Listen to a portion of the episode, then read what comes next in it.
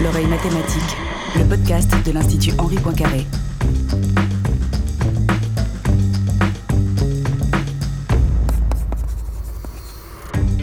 Bonjour à toutes, bonjour à tous, bienvenue à l'oreille mathématique.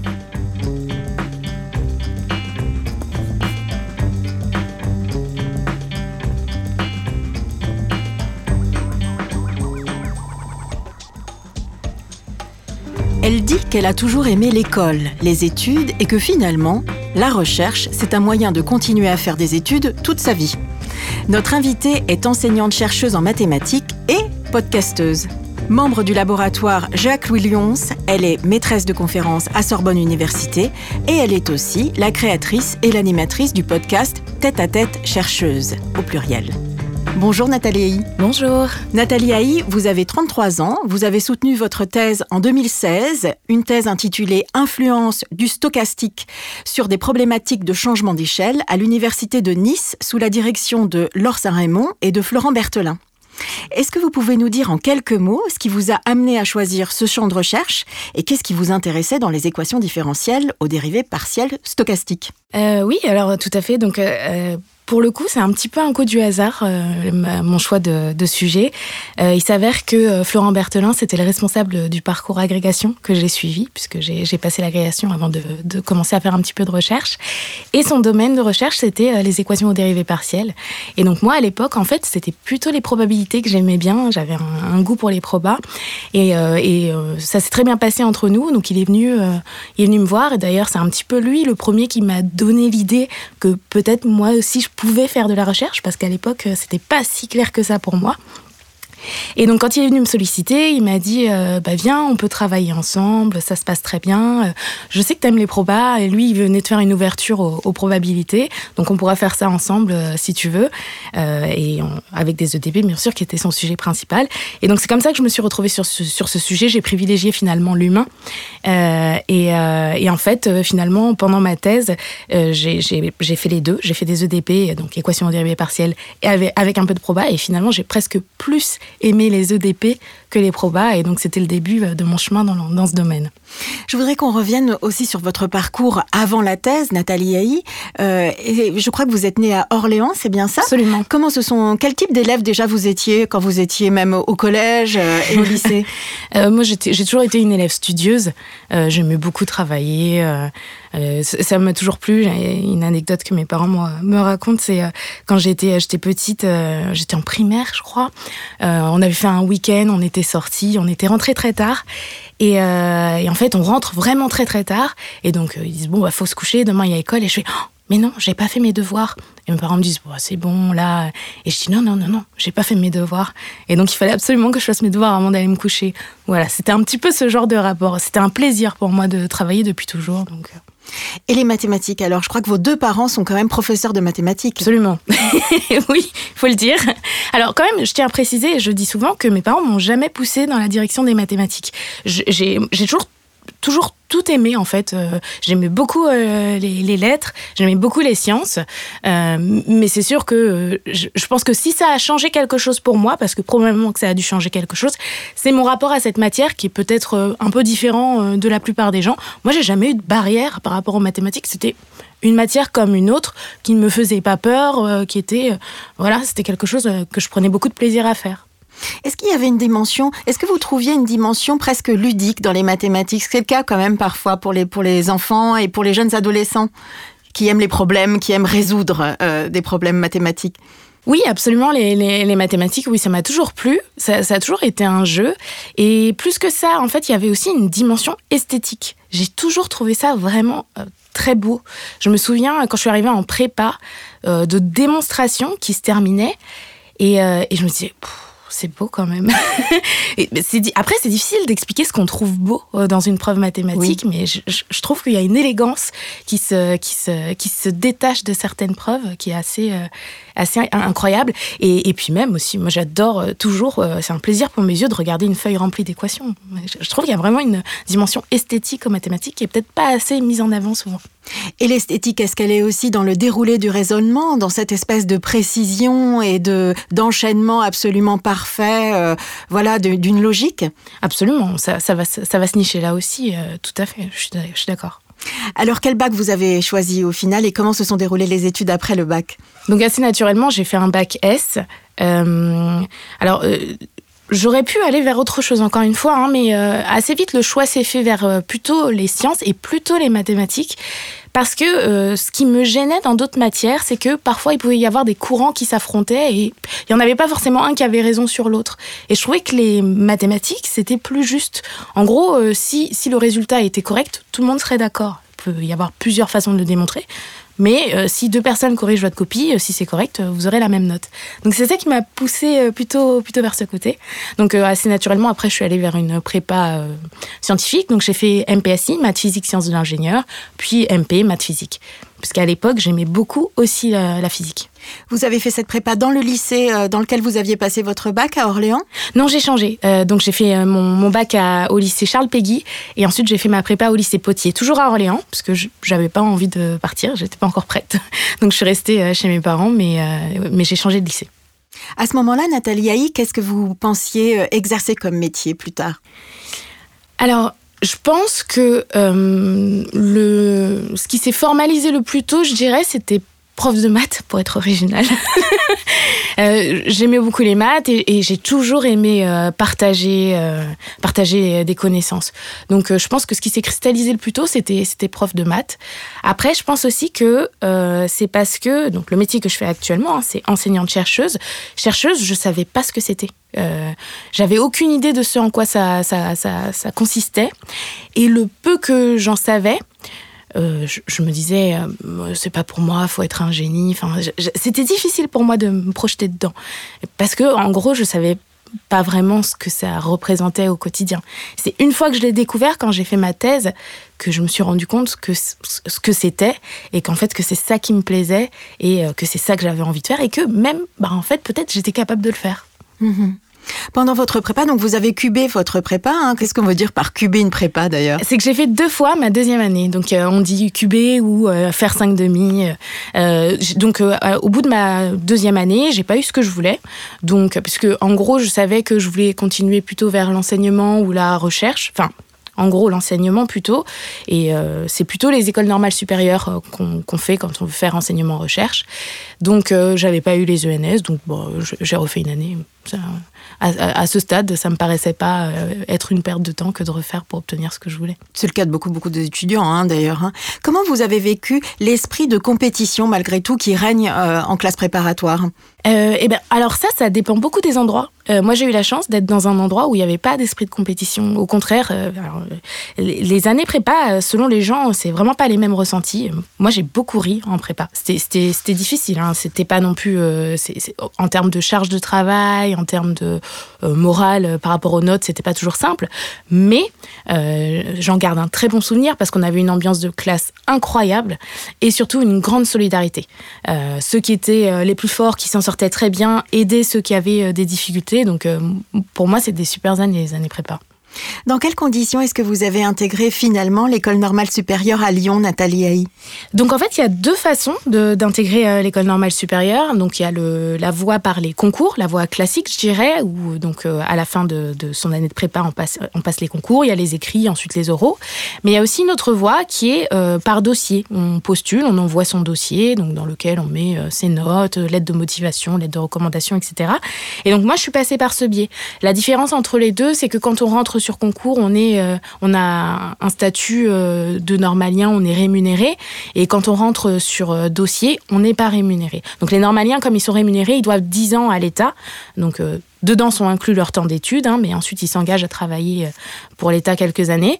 Et du coup, on n'a pas cette obligation quand on rentre sur dossier. Mais c'est la seule différence. Tout le reste, ensuite, on suit les mêmes cours, on est dans les mêmes, dans les mêmes conditions, aux mêmes endroits, etc. Comme vous l'avez dit, Nathalie au départ, c'était vraiment l'enseignement qui vous attirait et la recherche, finalement, vous en aviez une idée assez vague. À quel moment vous avez quand même, vous dites que c'est au moment de la thèse que vous avez approché mieux approché euh, ce qu'était le métier de chercheur. Euh, racontez-nous un peu comment ça s'est fait, cette découverte-là. Euh, en fait, je pense que, donc, comme je disais, j'avais pas du tout une idée de ce à quoi ça ressemblait qu'être une chercheuse. Et je pense qu'à l'époque, j'avais l'impression qu'il fallait tout réinventer. Qu'il euh, y avait un peu cette image euh, qu'il fallait être un génie, qu'on partait d'une feuille blanche et qu'on réinventait tout. Et ça, je me disais, ça, moi, je serais pas capable de le faire. Et en fait, j'ai découvert que c'était pas ça. Quand on fait de la recherche, c'est vraiment à tout point de vue une aventure collective. Déjà, ne serait-ce que parce qu'on s'appuie sur les travaux d'autres personnes. Donc on passe beaucoup de temps à lire ce qui a déjà été fait, à lire et à comprendre ce qui a déjà été fait, parce que c'est de ça dont on va partir, parce que c'est de ça dont on va parfois tirer des idées pour nos problèmes à nous. Et donc, euh, il y a une grosse partie du temps qui consiste à se plonger dans la littérature.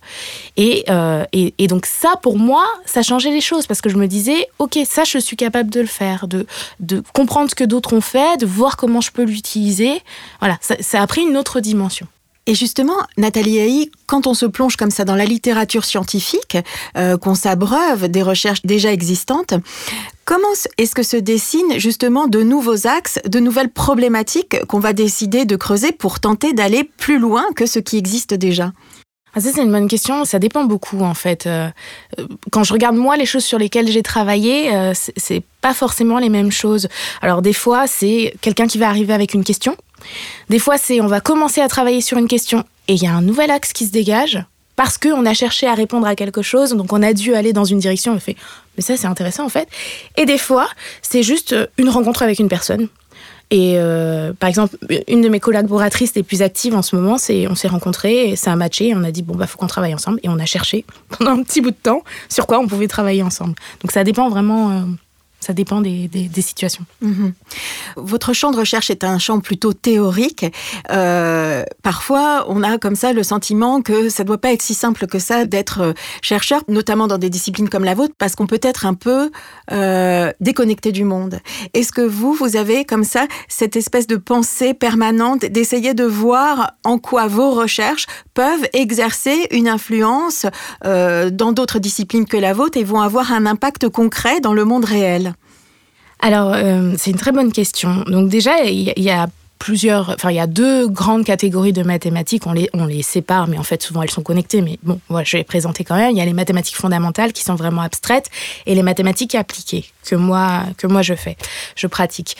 Alors euh, moi, vraiment très naturellement, c'était les mathématiques appliquées. J'avais vraiment besoin d'avoir un aspect concret euh, sur les choses que je manipulais pour plusieurs raisons.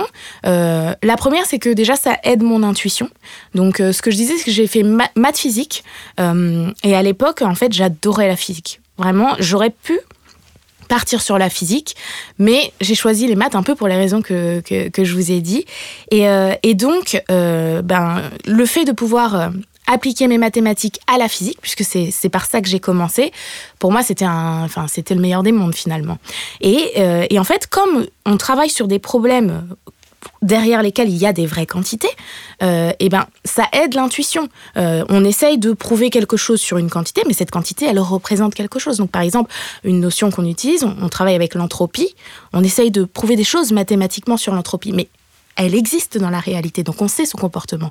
Donc on sait que ce qu'on veut essayer de prouver mathématiquement, bah, c'est quelque chose qui est cohérent avec ce qui se passe dans le monde physique.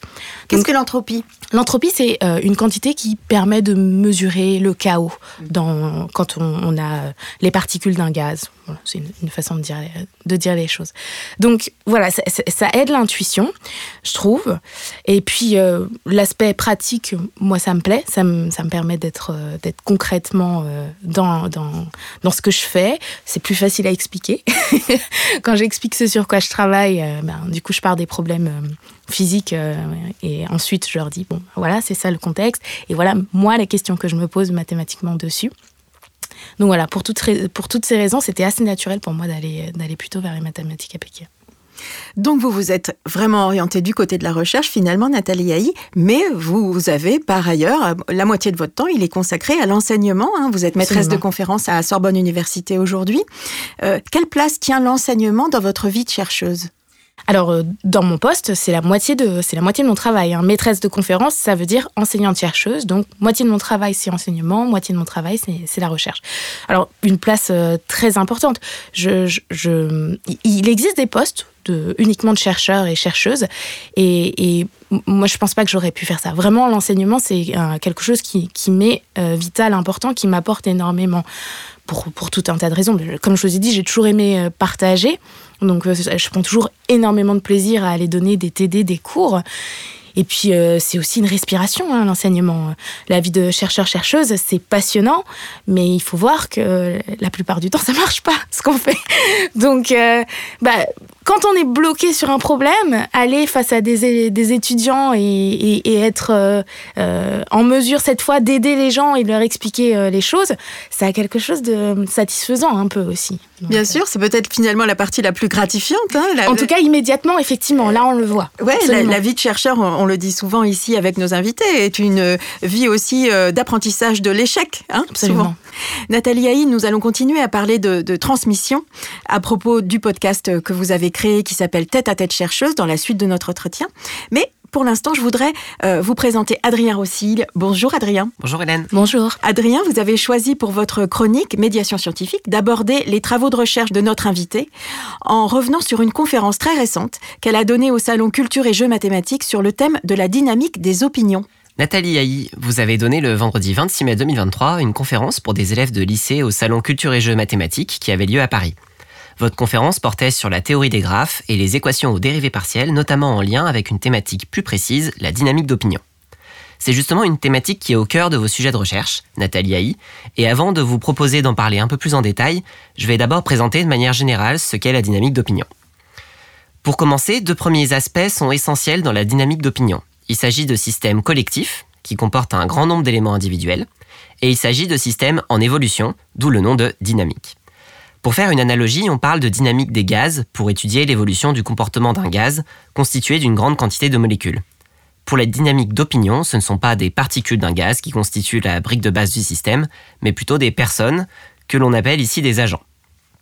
Sans rentrer dans le détail des équations, on peut insérer ici un peu de formalisme mathématique pour mieux comprendre de quoi on parle avec la dynamique d'opinion. On s'intéresse à des agents qui sont donc des personnes, comme vous et moi, et plus particulièrement à leur opinion sur un sujet. Cette opinion, on peut la quantifier et on peut lui attribuer une valeur que l'on va noter x pour chaque agent. Comme le nombre d'agents est grand, on va attribuer à chacun d'entre eux un numéro i allant de 1 à n, où n est le nombre total d'agents. Tout ça, c'est très classique euh, en mathématiques. Chaque agent numéroté i a donc une opinion que l'on va noter x indice i. On a aussi vu que l'autre aspect important, c'est la dynamique. Le fait que le système évolue. Mathématiquement, une évolution, ça se formalise par le calcul, enfin ça peut se formaliser en tout cas, par le calcul d'une dérivée. Et ici, comme nous cherchons une évolution des opinions en fonction du temps, c'est le calcul d'une dérivée temporelle. En résumé, l'équation que je vais créer ici va avoir comme objectif de calculer l'évolution des opinions dans le temps, donc la dérivée temporelle des x indice i. Je ne vais pas dérouler l'équation dans le détail, mais je vais juste me poser la question de quoi peut dépendre cette évolution. Concrètement, l'opinion d'un agent va changer en fonction de ses interactions avec les autres agents. Et ce qui va caractériser cette interaction, c'est la différence entre leurs opinions.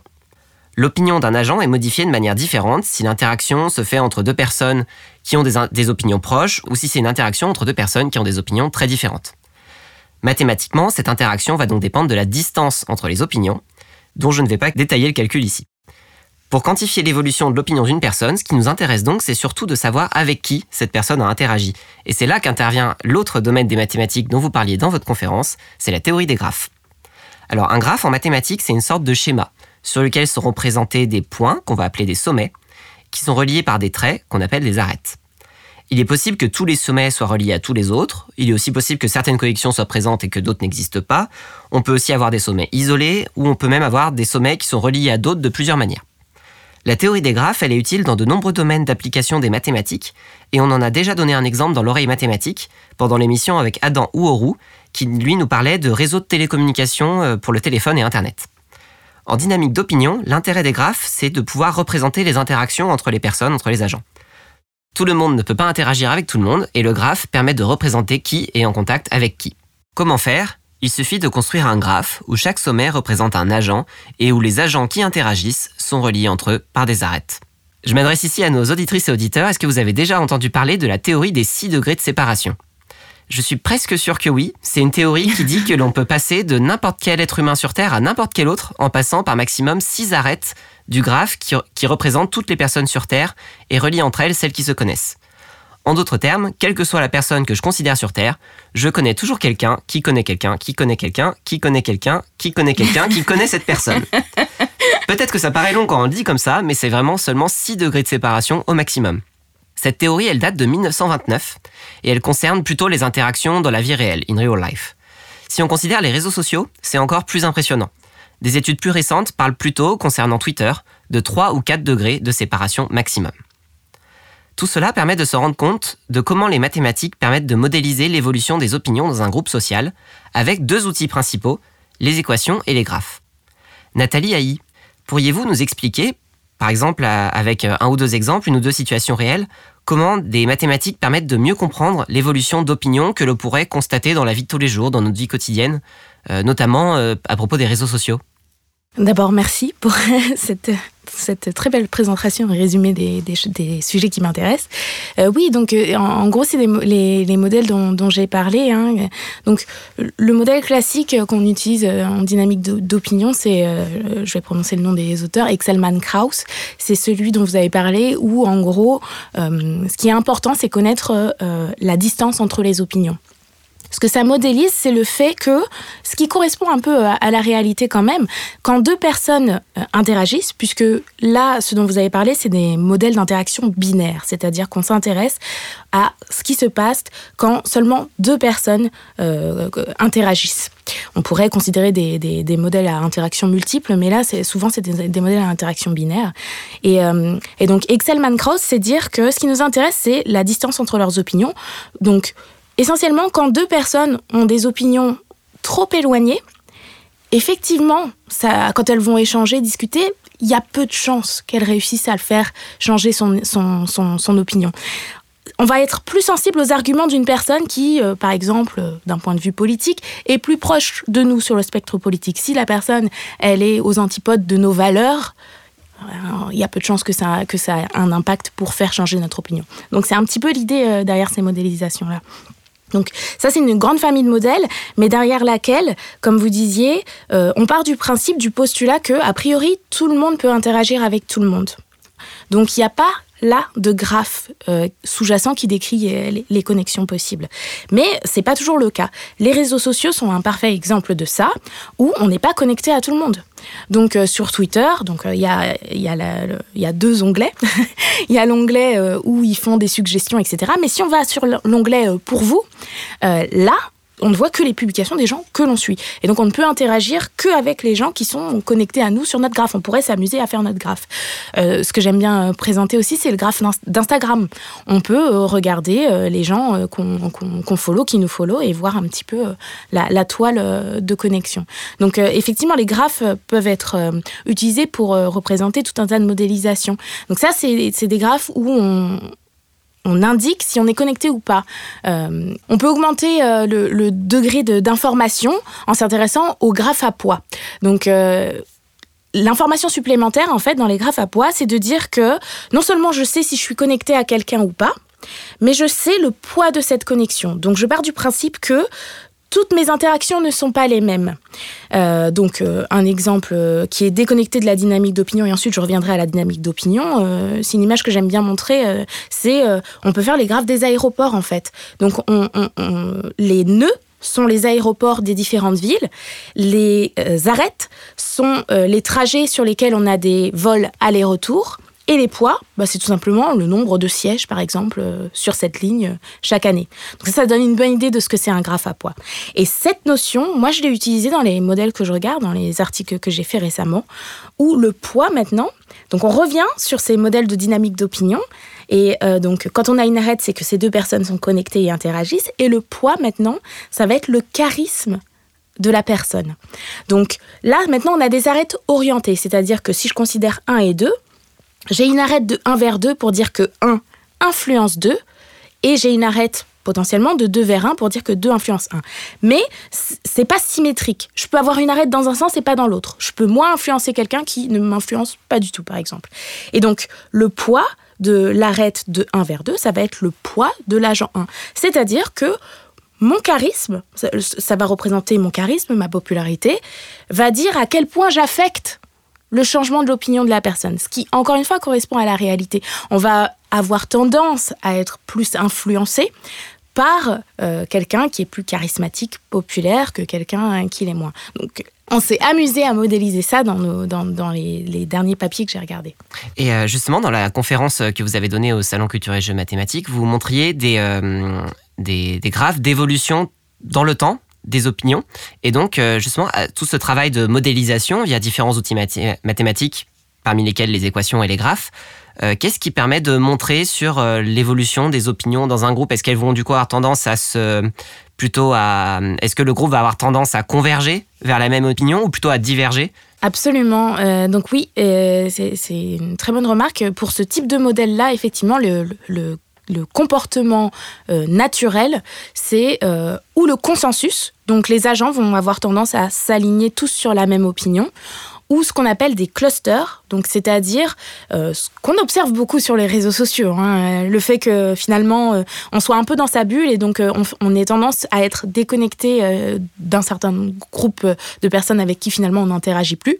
Et donc à la fin on voit un nombre fini d'opinions qui sont assez différentes et qui représentent du coup parfois des opinions irréconciliées. on peut également le représenter avec des graphes et d'ailleurs je cite ici d'autres travaux de recherche qui cherchent justement à montrer la répartition des comptes Twitter euh, en lien avec des personnalités politiques. S'appelle le Politoscope. Euh, c'est, ça a été publié, il me semble, pour la première fois dans la campagne euh, présidentielle 2022, peut-être même un peu avant. Et ça permet de voir comment les communautés sont séparées en fait d'un candidat à l'autre. Nathalie Haï, on l'a bien perçu dans tout cet entretien, ce qui vous anime, c'est essentiellement le désir et le plaisir de transmettre des connaissances. Vous le faites à travers l'enseignement à l'université, à travers les conférences que vous donnez régulièrement auprès de publics variés, et aussi au travers du podcast que vous avez créé, euh, je crois, à la rentrée 2022, c'est bien ça? Exactement. Et qui s'appelle Tête à tête chercheuse, au pluriel. Comment est née l'idée de ce podcast, Nathalie Haï euh, je pense que c'était la fin d'un cheminement. Euh, donc, j'ai toujours fait euh, de, la diffusion euh, scientifique. J'ai commencé en thèse. Tous les ans, euh, je vais au moins une fois, si ce n'est plus, dans les lycées pour aller partager avec les jeunes générations bah, mon parcours, tout simplement. ça a commencé comme ça, parce que quand j'ai commencé, ça faisait pas si longtemps que j'étais à leur place, maintenant un peu plus. donc mon parcours, et puis et puis tout simplement partager avec eux ce que c'est que mon métier, ce que je fais, parce que je me souviens très bien que quand j'étais à leur place, je savais pas ce que ça voulait dire. Donc c'est pour ça que assez vite ça m'a tenu à cœur et que je le fais toujours avec autant de, autant de plaisir. Donc euh, quand, les premières fois où j'y suis allée, euh, j'ai vraiment adoré le retour que j'avais. Je voyais bien que les étudiants, ils étaient contents de, de voir euh, concrètement à quoi ça sert les maths? C'est quand même une question qui revient souvent. Bon, bah là, ils avaient un exemple. Ils avaient un exemple de quelqu'un qui était passé par où ils étaient passés et ils voyaient euh, mon parcours, mes études, les questions que je m'étais posées, etc. Euh, je leur expliquais toujours euh, un point d'honneur à essayer de leur vulgariser les questions concrètes qui m'intéressaient. Parce que une autre question qui revient souvent, c'est mais il reste encore des trucs à trouver. Oui, oui, regardez, moi je travaille sur ça, c'est ça qui m'intéresse. Donc je, trouvais que le retour que j'avais, ils étaient très enthousiastes et très très contents. Et puis bon, il y a aussi toutes ces problématiques euh, auxquelles je suis sensible depuis très très longtemps, euh, du manque de mixité, diversité dans les sciences. Euh, et donc, je voulais aussi, parce que euh, donc, quand on pense mathématicien, et d'ailleurs on va penser mathématicien et pas mathématicienne, euh, très souvent c'est pas moi qu'on va visualiser. Et donc, je voulais aussi aller montrer une image différente d'une mathématicienne, à quoi peut ressembler une chercheuse en, mathématiques. Et en fait, pareil, les retours que j'avais, un exemple, ça m'est arrivé plusieurs fois qu'on me dise, eh ben, euh, après ton passage, euh, il y a des jeunes filles qui n'avaient pas prévu de prendre l'option maths et qui finalement l'ont prise. Donc, euh, c'était plein de petites choses comme ça. Je me suis dit, mais c'est super, mais je le fais à petite échelle en fait. Malheureusement, je ne peux pas aller dans, dans beaucoup de classes chaque année. Et donc je me suis dit euh, quel est le moyen de, faire ça à plus grande échelle? Et, euh, donc euh, bah, comme personnellement, je suis une grande consommatrice de podcasts. C'est venu assez naturellement finalement. Et quelle forme vous avez souhaité lui donner à ce podcast? En fait, on peut en parler euh, un peu hein, et on conseillera bien sûr aux éditeurs de l'écouter aussi autant que l'oreille mathématique. Hein. Euh, c'est un podcast qui prend la forme vraiment d'une conversation. Exactement. Euh, L'idée, si, si, si, si, vous me dites si je l'ai bien perçu, si je l'ai bien entendu, mais c'est vraiment de, de, permettre aux gens d'incarner en fait hein, les mathématiques à travers des personnalités de chercheurs, de chercheuses. Comment, ce, comment vous l'avez pensé? Qu'est-ce que vous aimeriez transmettre aussi dans, dans, dans la forme hein? En fait, euh, c'est un projet, j'ai mis pas mal de temps. Hein. J'ai eu l'idée en décembre 2021 et j'ai sorti mon premier épisode en septembre 2022. Donc j'ai mis pas mal de temps à, formaliser, à être au clair sur tout ce que je voulais. Et donc euh, il y avait plusieurs aspects. Je voulais rendre accessible les chercheurs et chercheuses. Euh, je voulais, parce que des fois on a un peu cette image que moi j'avais hein, de génie, et je, voulais montrer que ben on est des gens normaux, et donc qu'on on rigole euh, on s'amuse, que pour nous les maths c'est vraiment c'est fun. Je voulais, je voulais que tout ça soit soit transmis. Je voulais aussi euh, avoir une image un petit peu euh, volontairement. la plupart de mes invités sont plutôt en début de carrière. je voulais aussi donner une image un petit peu un petit peu jeune de la recherche parce qu'elle est aussi faite par beaucoup de jeunes, même si c'est pas forcément ce qu'on visualise quand on imagine un chercheur. Donc je voulais donner une image diverse, comme j'ai dit. Je fais attention dans mes dans ma liste d'invités, j'ai plein de critères. Je fais attention à la mixité je fais attention aux origines des gens, je fais attention aux origines sociales, je voulais une diversité de parcours, parce qu'on peut penser que tous les chercheurs ont fait l'ENS, euh, mais non, en fait. Euh, alors, beaucoup l'ont fait, hein, c'est vrai. Mais euh, il y a des gens, ils sont passés par l'université, il y a des gens, ils sont passés par les prépas, il y a des gens, ils ont fait les deux, prépa puis université. Je voulais aussi qu'on montre que tous ces gens qui sont là, qui maintenant font des carrières brillantes, etc., ils se sont plantés. Ils ont échoué c'était dur. Et, je voulais que, que, les jeunes, parce que quand je l'ai pensé, c'était un peu eux, ma, mon public cible, même si ça s'adresse au plus grand nombre. Hein. mais l'idée, c'était qu'ils se disent, toutes ces questions qui se posent, quand je les rencontre, on se les est posées aussi. Et c'est normal de se, de se les poser. On n'a pas toutes les réponses tout de suite. Donc voilà, tous ces questionnements, toutes ces idées-là, ben, comme ils ne peuvent pas forcément parler aux chercheurs, je me suis dit, bah, je vais amener les chercheurs à eux. voilà, les chercheurs et chercheuses à eux. Et puis c'est vrai, c'est vraiment euh, important de pouvoir incarner en fait hein, euh, cette discipline euh, qui paraît, qui est, en tout cas, qui fait partie des disciplines qui ont longtemps été quelque part un peu désincarné euh, aux, yeux du grand public. Et on sait que ces questions, notamment d'identité, sont très présentes euh, euh, parmi les, les, les, générations les plus jeunes. On peut d'ailleurs questionner hein, la place que prennent ces questions d'identité.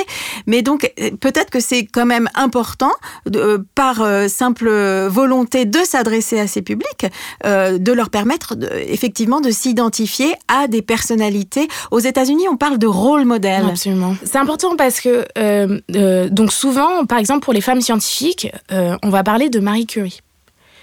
Marie Curie, elle a deux prix Nobel. et dans deux matières différentes. C'est la seule personne qui a deux prix Nobel dans deux matières différentes. Donc c'est quand même compliqué de se projeter en se disant bah ouais, c'est bon, moi je vais être la prochaine Marie Curie. Donc, donc voilà, j'avais envie de donner des, des exemples plus accessibles aux jeunes générations et tout aussi motivant et stimulant. voilà. Nathalie Haï, vous avez aussi accepté d'être ambassadrice de la Maison Poincaré qui ouvrira prochainement ses portes. Qu'est-ce qui vous enthousiasme le plus dans la Maison Poincaré à quelques mois de son ouverture au public? Alors, on a très hâte, effectivement. Et moi, j'ai eu la chance de visiter en exclusivité et vous n'allez pas être déçus. Alors, euh, j'ai été très honorée quand on m'a proposé ce, ce, rôle parce que euh, tout ce qui peut contribuer à représenter les maths comme moi je les vis, euh, ça me plaît. Pour moi, les maths, c'est amusant, c'est du plaisir, c'est du partage, c'est beau. Et, euh, en fait, euh, j'ai envie que le plus de gens possible voient ça. Et avec la maison Poincaré, ça, ce sera possible. Et c'est une discipline vivante, constamment en mouvement. Ça donne envie, quoi. Absolument.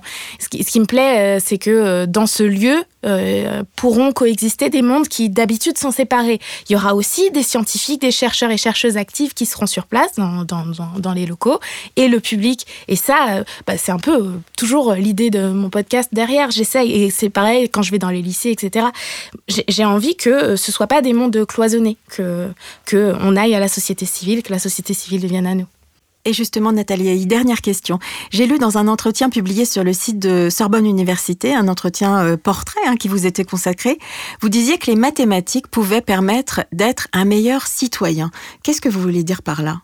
Oui, oui, et ça, j'en suis, j'en persuadée. Ça, permet de, faire des meilleurs citoyens, citoyennes. Euh, tout simplement parce que, euh, donc souvent, les gens disent Oui, mais Thalès, je je vais pas l'utiliser dans ma vie de tous les jours. Oui, mais c'est pas que ça, les maths, en fait. C'est aussi et surtout apprendre à raisonner. Et le fait d'apprendre à raisonner, eh ben, ça évite euh, de tomber dans des pièges grossiers, ça évite de se faire manipuler, ça évite de tomber dans des fake news, etc. Donc il y a un vrai intérêt à avoir une culture scientifique et à maîtriser les bases scientifiques qui sont euh, savoir développer un raisonnement logique. Donc c'est enfin c'est extrêmement important en fait de maîtriser les mathématiques. Pas parce que vous allez les utiliser concrètement en tant que telles, mais parce que ça va vous former l'esprit. Les mathématiques permettent de penser le monde et de le penser ensemble. hein Exactement. Nathalie Haï, merci beaucoup d'avoir accepté d'être notre invitée pour cet épisode de l'oreille mathématique, un podcast de l'Institut Henri Poincaré produit par Hélène Delis avec Adrien Rossi pour la chronique médiation scientifique et toute la programmation du podcast. J'encourage comme toujours nos auditrices et nos auditeurs à consulter la page internet de l'émission et plus largement le site web de l'Institut Henri Poincaré et aussi hein, le podcast de Nathalie Haï, tête à tête chercheuse. Merci. À bientôt. À bientôt. À bientôt.